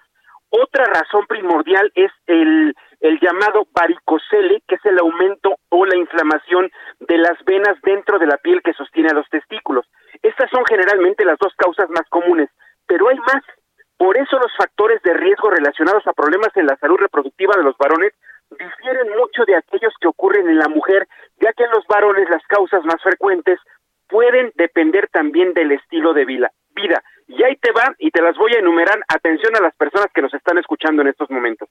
Según el doctor Jaime Paz Ávila, especialista en biología de la reproducción humana del Centro Biogestar, las alteraciones testiculares y problemas en la función sexual, como la dificultad para eyacular o la eyaculación en pequeñas cantidades de líquido seminal, la reducción del deseo sexual, padecer enfermedades crónicas, y ya iban los otros factores, Jesús, los que tienen que ver con nuestro estilo de vida, fumar y beber alcohol en exceso, utilizar hormonas, el exponerse a altas temperaturas, incluso, atención a este factor de riesgo, incluso ubicar o ponerse dispositivos móviles que generen calor en la zona testicular, hay personas que se ponen el celular en la bolsa del pantalón o escriben con la laptop en las piernas directamente por mucho tiempo, el calor puede generar esto. Otra más, viajar por mucho tiempo en motocicleta. Los que hacen mucho tiempo spinning, este ejercicio en la bicicleta estática, incluso andar a caballo por demasiado tiempo pueden afectar la fertilidad en los hombres, Jesús. En este sentido, quienes se identifiquen con estas prácticas y estén, eh, estén pensando convertirse en papás, pues pueden sufrir de infertilidad. Por eso, no está de más que acudan con un especialista para hacer la prueba de conteo de espermatozoides y verificar su calidad. Que busquen ayuda con un experto en biología de la reproducción que a través de métodos de alta tecnología, Jesús Martín, pues pueden dar solución a esta enfermedad. Pues así que, Jesús Martín, amigos varones del Heraldo Radio, aquí los datos sobre los factores que pueden propiciar que un hombre padezca infertilidad. Factores que incluso Jesús se pueden modificar. Fíjate, Mariano, ahora que nos mencionas esto y para el público que nos está viendo y escuchando, me hiciste recordar alguna serie de entrevistas que hice ya hace algunos años sobre el mismo tema. Y, y alguna vez entrevisté a un especialista en el sentido que decía, siempre que hay problemas de infertilidad, lo primero que hacen algunos especialistas o lo que dice el hombre, ah, es que mi mujer no puede tener hijos y entonces se les somete a las mujeres a una serie de estudios muy penosos, muy dolorosos, muy incómodos, y en la gran mayoría de los casos de infertilidad es el hombre el que no puede engendrar, el que tiene el problema. Entonces me has hecho recordar esta recomendación y ahora con estos datos que nos has proporcionado, que es el varón, el hombre, cuando hay un problema de infertilidad, el primero que tiene que revisarse antes de someter a grandes incomodidades a su pareja o a su esposo o a su novia o a la persona que vive con él. ¿No crees, Mariano? Lo comentábamos, ya es un proceso que lleva entre el 40 y 45% de responsabilidad. No vamos a hablar de culpabilidad, no es la palabra que se debe utilizar, sino factores de, de responsabilidad. 50-55 en las mujeres, 40-45 en los hombres. Aquí lo importante es que los investigadores, Jesús, han encontrado que son factores que pueden propiciar la infertilidad en el estilo de vida. Es decir, una persona que se mete todo el tiempo el celular caliente al pantalón, eh, está utilizando eh, equipos de cómputo todo el tiempo pegado en la zona testicular, en las piernas, pasa mucho tiempo sentado, por ejemplo, en una motocicleta que genera calor, todo esto, incluso andar a caballo, es lo que decían los especialistas, pueden propiciar, no significa que lo hagan, pero es un factor o son factores de riesgo que pueden eh, propiciar Jesús infertilidad masculina. Muy bien, Mariano, la verdad son datos muy muy muy interesantes estos.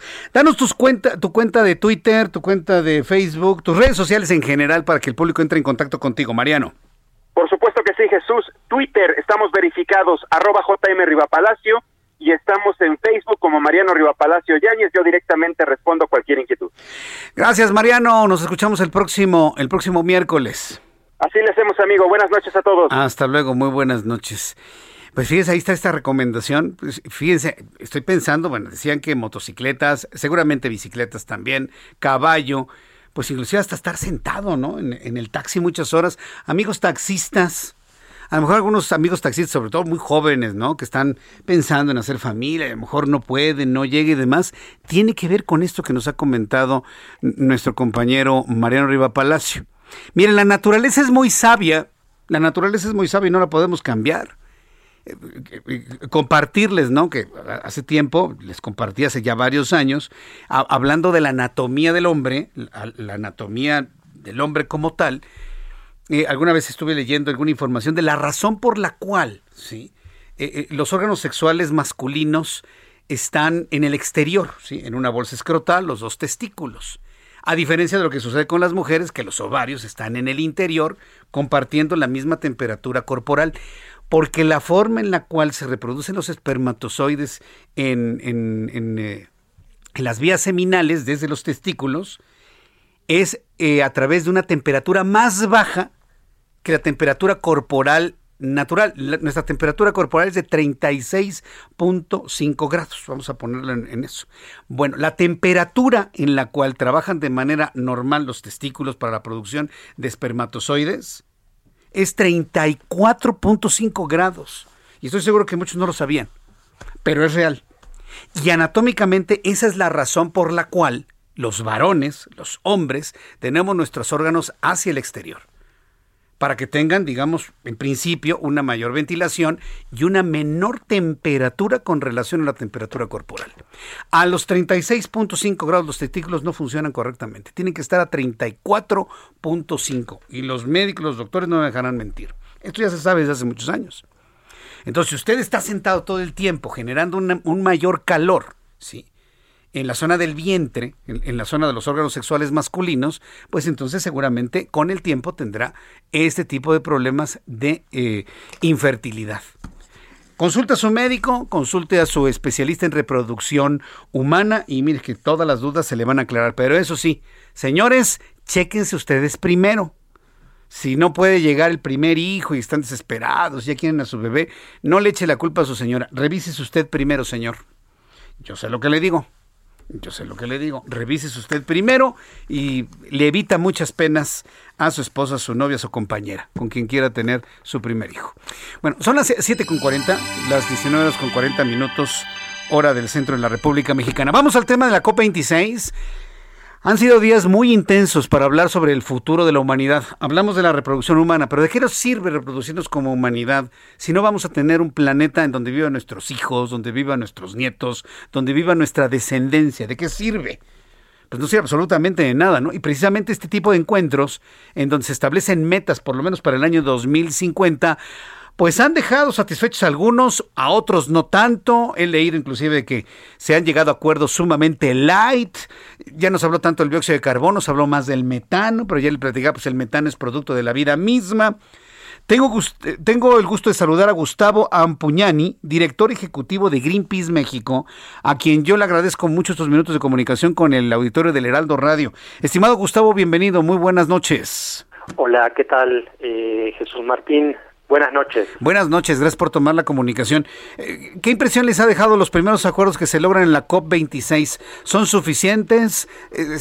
¿Funcionarán para el 2050? ¿Se notaron los compromisos verdaderamente para salvar el planeta? ¿Cómo lo ve Greenpeace? Bueno, lo vemos que todavía estamos muy lejos de alcanzar eh, una meta que nos satisfaga y que dé respuesta a la emergencia climática que estamos atestiguando desde hace años. Eh, sí ha habido algunas declaraciones, pero no es lo sustancial que se tiene que discutir en la COP26. Creemos que esto lo que está generando es que algunos países y algunos grupos este, empresariales corporativos eh, se vayan por las ramas y no terminen de abordar el tema real que los ha convocado y que es la exigencia ciudadana global. Y lo que se quiere ver en la COP26 es que los países se pongan de acuerdo y le pongan fin a la era de la industria de los combustibles fósiles. Eso todavía no ha sucedido, estamos prácticamente cerrando la primera semana de trabajo, queda una semana más, entonces, bueno, nosotros no podemos ser este, contundentes con una conclusión porque todavía esto no ha terminado. Sí, todavía falta, muchas discusiones y demás, pero vaya, lo que sí hemos podido identificar, como ha sucedido en otras ocasiones, es esta gran resistencia por parte de los defensores de la industria del petróleo para dejar esto en el pasado e ir a, energías limpias, energías verdes, energías sustentables. Eh, mientras el petróleo y sus derivados sigan siendo moneda de cambio y sigan siendo el sustento económico para muchas naciones, se ve muy difícil que esto se quede en el pasado, Gustavo Ampuñani. ¿Cómo lo ven ustedes? Compartimos tu, tu lectura de esto. Es muy, muy difícil, pero también hay que tener en cuenta que mucho ha cambiado en los últimos 15 años, por ejemplo. Y hoy por hoy la licencia social de estas industrias se está erosionando cada vez más.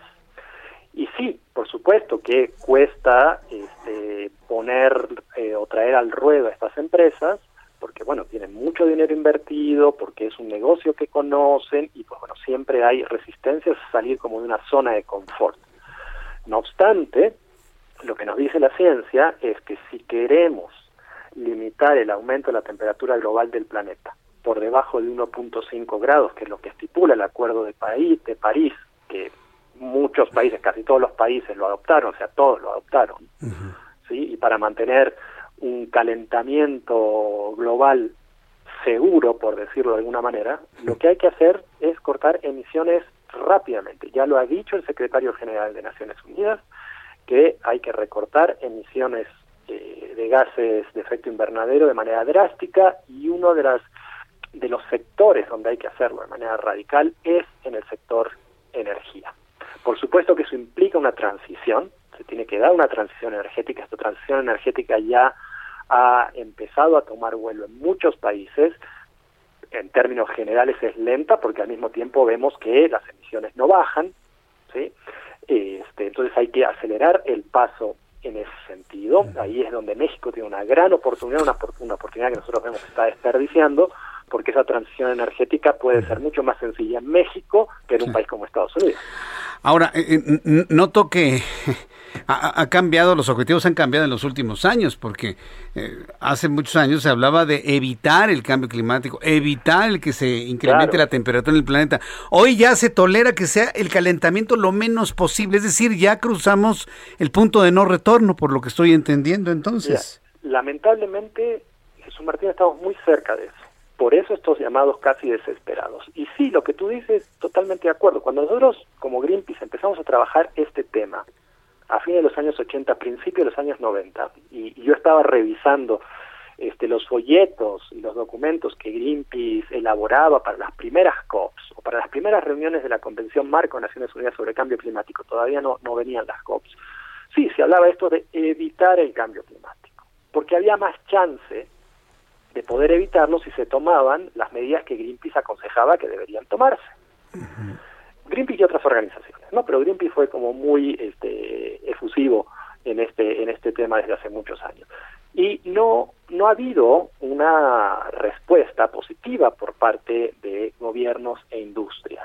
Siguieron jugando el juego que saben jugar, trabajando con la industria que conocen, o sea, no hubieron modificaciones radicales y había más chance de poder revertir o al menos, digamos, detener llegar a este punto crítico. Lamentablemente eso no sucedió, ahora nuestro margen de maniobra cada vez es menor, por eso las medidas que se tienen que adoptar son mucho más radicales y si eso no sucede, sí vamos a llegar a un punto de, no retorno como tú dices.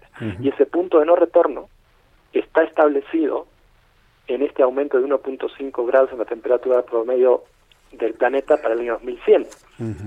O sea, lo que está atrás de esa cifra o de ese, de ese número es eso. Es prácticamente un punto de no retorno. Y salió un reporte del panel intergubernamental de cambio climático hace unos años diciendo cuál era la diferencia de tener un aumento en la temperatura promedio global de 1.5 y 0 y, 2 grados. Es una diferencia de medio grado. Pero esa diferencia de medio grado, devastadora, es devastadora para ecosistemas, para los sistemas de producción de alimentos, para millones y millones de personas que viven en zonas costeras. Estamos hablando de una diferencia de medio grado, o sea, hay una diferencia muy importante si la temperatura promedio aumenta 1.5 grados o 2 grados.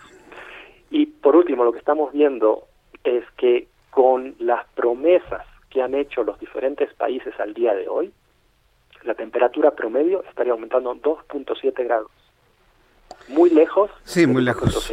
Qué barbaridad. Bueno, escuchar esto nos deja eh, profundamente preocupados, sobre todo por el futuro de las nuevas generaciones, de nuestros hijos, de nuestros son posibles los que más nietos. Activos, Son los que más activos están desde ya hace varios años y que están saliendo a las calles a reclamar un cambio urgente, porque tenemos poco tiempo. O sea, se pueden hacer muchas cosas. Sí. Este, técnicamente, por decirlo de alguna manera, es posible reducir mitad de las emisiones actuales al 2030 para llegar a un neto o a un cero emisiones al 2050. O sea, técnicamente digamos que es posible, pero se tienen que tomar las medidas adecuadas y por el momento no lo estamos viendo. Bien, pues yo quiero agradecer mucho a Gustavo Ampuñani, director ejecutivo de Greenpeace México, el que me haya tomado la llamada telefónica y hemos comentado sobre estos asuntos ahora en este tiempo de la, de la COP26. Conforme se vaya acercando el fin de todos estos encuentros, estas negociaciones, volveremos a entrar en comunicación. Muchas gracias por este tiempo, Gustavo. Gracias. Muchas gracias a ti. Buenas noches. Hasta luego. Buenas noches. Estamos a punto de llegar al punto de no retorno y nos vamos a quedar con un planeta sobrecalentado. Yo en lo personal siempre he visto y haciendo un recuento en la historia, siempre ha aumentado el proceso de calentamiento de la Tierra y el incremento de los gases de efecto invernadero, entre ellos el más importante, el dióxido de carbono.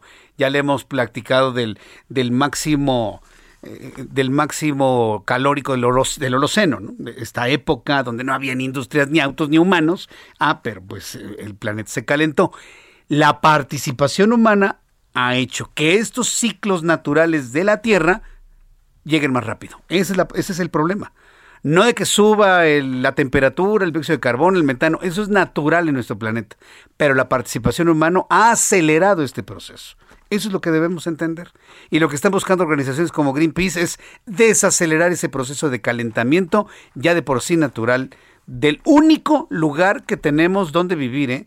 Aunque le digan que ya hay una sonda en Marte y que eh, van a ir a Venus y, que hay proyecto para terraformar Marte, inclusive terraformar la Luna, se imagina terraformar la Luna, eso sucederá en mil, dos mil años, no nos va a tocar a usted, se lo puedo asegurar, ni a usted ni a mí. Eh, aunque digan, no, ya hay exoplanetas, ¿eh? y se parecen mucho a la Tierra y los ve verdecitos azulitos, la única realidad es que no tenemos a dónde ir por mucha información, ay, estamos rodeados de planetas azules. ¿Y qué? El único que tenemos y el único donde podemos estar es este. No hay más. Olvídese de la ciencia ficción en su cabeza. No hay manera. Bueno, son las 7.50. Roberto San Germán, me da mucho gusto saludarte. Bienvenido, muy buenas noches, Roberto.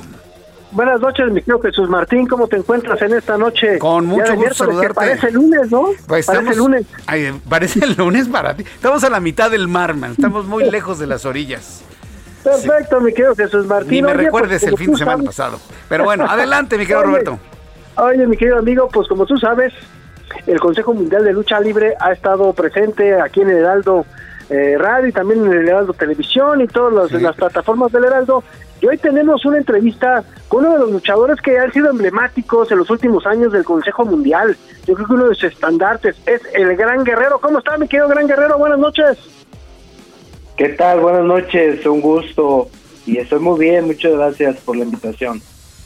Eh, eh, eh, El, el- el gran guerrero, mi querido Jesús Martín y gente que nos sintoniza, pues es un hombre que ya tiene bastantes años en la lucha libre, es de Gómez Palacio Durango, pero fíjate que viene, porque ¿qué significa para el gran guerrero tener la oportunidad de ser uno de los retadores para el título del rey del inframundo?